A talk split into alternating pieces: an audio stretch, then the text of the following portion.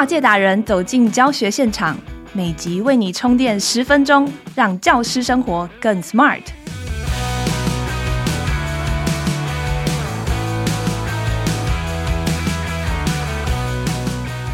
Hello，大家好，欢迎收听翻转教育 Podcast《机智教师日常》。在这个节目里面，我们会邀请教育或跨领域专家来为大家解惑。今天要跟大家分享的是全新单元“老师护嗓修复术”。我们的开播第一位助战大来宾，邀请到企业声音教练魏世芬老师。他是金钟、金曲、金马非常多知名歌手、演员的声音顾问，专门教人怎么练就好声音，让我们的表达更有说服力，也更有吸引力。那魏世芬老师，他还有一个很美的称号，就是身心修缮师，声音的声哦。那因为老师的工作大部分都要讲课，都要沟通，所以怎么去抓住学生的耳朵，怎么保养声带，还有怎么去好好的聆听家长和学生去对话，又不过度耗损自己，是这个单元的节目要来带我们一起学习的。欢迎订阅收听。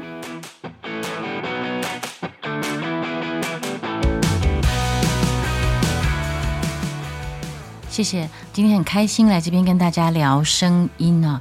那我从很年轻的时候呢，我就当过小学老师、中学老师、大学老师，所以我觉得声音会累，声带发炎、肿、长茧。那这个都是我花很多很多时间挑战的问题。然后，在我想要当歌唱家或者是歌剧的表演啊、音乐剧的表演，这个 singers 歌手的时候呢，那声带不好的这件事情呢，就带给我很大很大的困难。所以我花了很多时间去想说，诶，一个人到底要怎么说话？怎么说话才不会累？怎么说话可以说很多很多？想要说什么？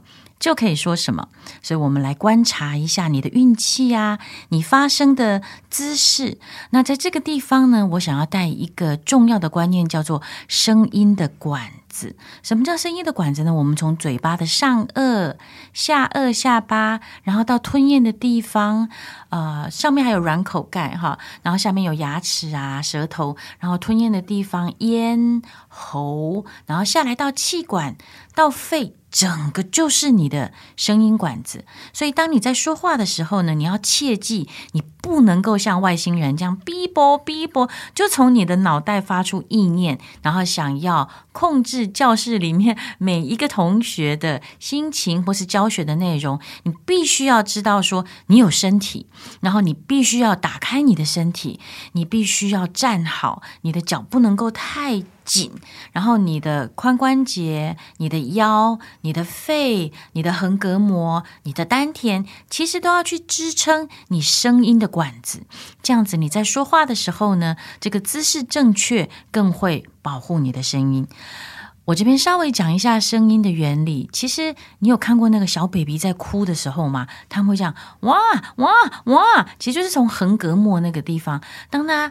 有情绪想要表达的时候呢，在肺的下面横膈膜呼吸最底层的这个地方呢，它会有一个内在的情绪表达的这个冲动，所以你这个横膈膜身体的中间这块，你必须要是松的，所以你的核心肌群呢是要去支撑你全身的。所以，当人有欲望表达的时候，它就会产生气息。那气息就会从肺里面通过声带。那声带有两片肉，然后这个声带在里面呢，就像翅膀一样。天使的翅膀是长在你的背。那可是呢，我们人的翅膀呢，就是你的声带。所以气通过声带，它会飞呀飞呀飞。那只是天使的翅膀，感觉比较是向外长的。可是声带呢，它是在气管里面的两片肉，所以你在说话的时候，你的咽喉就是你这个连接到气管的这个地方呢，它整个必须要是稳固的。什么意思呢？如果你的声音、你的咽喉太扁的话，你讲话就是会这个样子。所以很多人累，或是心情不好的时候呢，或是想要骂人的时候，声音呢，它就是会压在喉咙的下面。所以你听我讲啊，啊啊，跟好啊好啊，跟我把它这个声音的管子稍微宽一点，啊好你有觉得很神奇吗？所以在以前我找不到我自己心里的价值的时候，我会贬损自己，然后我会很用力的讲话，我会用大家一般所说的喉音讲话，就是这个样子。所以我的声带的两片肉就一直不停的摩擦，就很容易红肿，然后接下来就会长小小的软的茧，然后再来就是。硬的茧一开始会痛哦，后来就没有感觉了，你知道吗？可是它越变越厚的时候，像唱很多歌仔戏的小生，他们的声带过度使用的时候呢，或者是说有烟啊、熏啊，在外面啊，空气啊很脏的时候，他的声带就容易长茧。所以呢，这个声音的管子的支撑很重要。所以我们再复习一下哦。所以你要让你的丹田跟你的核心肌群呢，它是。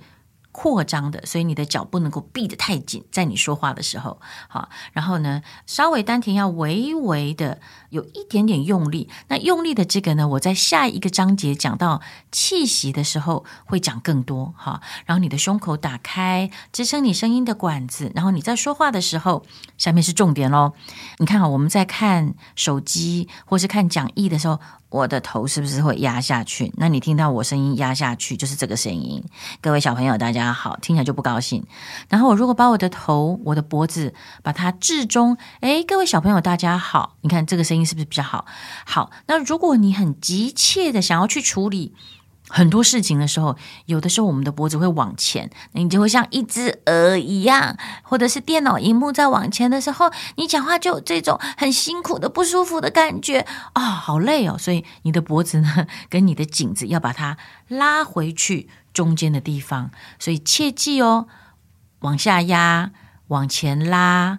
这些都会造成你声音的负担，所以你的这个脖子这个地方要置中哈。那我们来练习一下哦，挤的声音啊，拉脖子往前拉的声音啊。如果你脖子置中的声音啊，那么我们如果加上一些字呢？好啦好啦，随便啦。好啦，好啦，随便啦，这个很勉强，对不对？这是拉脖子的声音。那刚第一个，好啦，好啦，随便啦，就是听起来不高兴，扁的声音。然后你让你的脖子坐好，肩颈放松，胸口打开。你说好啊，都可以，我很开心跟你工作，有没有这样子的声音？比较不容易累，所以这是。我后来把所有很复杂的技巧化为这三个点，希望能够帮忙大家这个声音可以比较不累哈。那接下来大家可能比较关切的是你的声音要怎么样保养哈？那我觉得其实跟你的食物有关。你们知道我的。致命食物是什么？是花生酱，因为我很爱吃花生酱。可是我如果一吃花生酱呢，我的喉咙就会锁喉。所以其实你要去记下来，什么食物对你是好的。那像我的体质就是容易上火，上火就是自己很容易嗨啊哈，然后容易长痘子啊。所以像麻油、花生酱，然后甚至于麻辣锅，对我来说都是上火的。啊、那其实这边就有一个秘密，就是说我有一些韩国室友，以前在美国认识的，然后他们要上台前呢，都会吃那个腌的高丽菜，然后是有一点辣的，他就会说：“哎，小芬，小芬，你来试试看，这个吃下去很劲变啊，然后会开声音。”所以后来，其实我的小秘密就是，我今天来的时候，我的确有吃一点点的，就是像那种泡菜哈，就是让不能够太辣，可就是一点点提，然后让喉咙这个地方呢，它会有一点点舒张哈。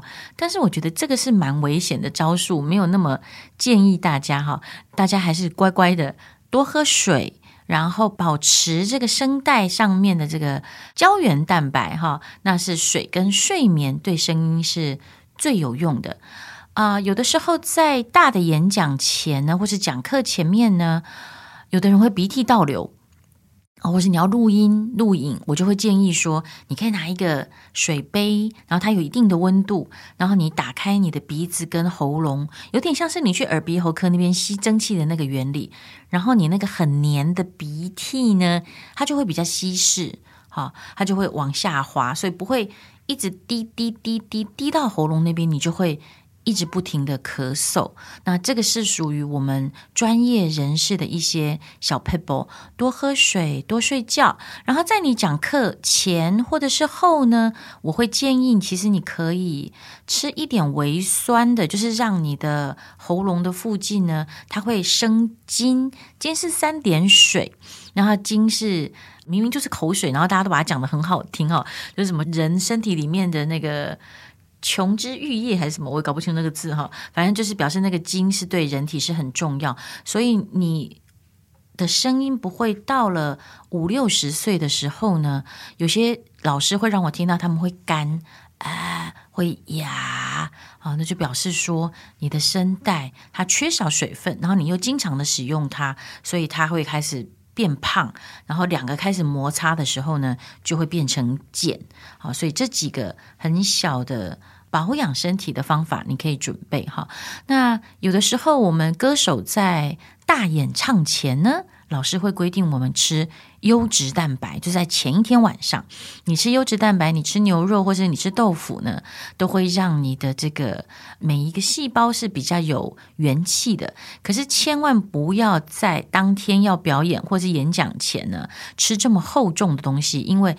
怎么样？你会饱来呆？饱来呆你听过吗？就是啊，太饱了，好想睡觉，然后通通忘记等一下要讲什么哈。好，所以在声带上有点亮亮的水分，那对你是好的。最后呢，我觉得我们可以保持你生命的元气。为什么呢？因为我们这些经常演讲的啊，或者是老师哦，其实你一天到晚每天讲话，啊啊啊，你都在吐气，你知道吗？所以。保有身体的元气是很重要的，所以像我自己可能会练一些养元功啊，就是养你元气的功，它其实就是一些深层的深呼吸，或者是有氧运动。那很多老师呢，他们其实教很久了哈，然后所有的热情都在呃学生啊、学校啊，可是他的声音都有那种厌世感，你知道吗？就他的句子会往下垂。那我就会问他说：“诶，你怎么听起来这么累啊？对生命一点然后没有开心的感觉哈？”然后我就会开给他们生命的药单，就是说你可以去做一些、学一些你平常不会做的。譬如说，像我就很爱吃，就我一直很想要去学怎么做意大利面的酱啊，哈，然后或者是各种的菜，或者是插花，或者是旅行，或者是摄影。记得每一个人、每一个老师，他在保养的元气的时候呢，去做他每一年都尝试一个他没有做过新的东西，让你的心情保持开心，保持愉悦，这样子声音就不会显现。很疲倦，然后没有办法跟外界沟通的状况。以上呢，对于每一位老师最关切自己的声带跟声音的使用呢，我给了一些小小的建议啊、我自己觉得还蛮好用的。然后期待每个人的声音跟我一样，能够找到自己的声音，让自己的声音开出一朵花，送给周遭的每一位朋友。谢谢魏世芬老师今天的分享哦。包括用对的姿势、对的饮食啊，都可以调整我们的发声，让老师们都可以省力发出好声音。包括去尝试一些新的东西，也是带来元气的生命药方。谢谢大家收听今天的机智教师日常翻转教育 Podcast，从班级经营到教学方法，帮助你全方位增能。每周周一、周三持续更新，欢迎订阅收听 Apple Podcast 和 Spotify，给我们五星赞一下。加入翻转教育订阅服务，一年三百六十五元，让你三百六十五天找寻教学灵感不断线。参加线上研习充宝店。如果你还有各种教学上的心得和困扰想跟我们分享，或者期待专家来为你解惑，欢迎在许愿池留言。我们下次见，拜拜。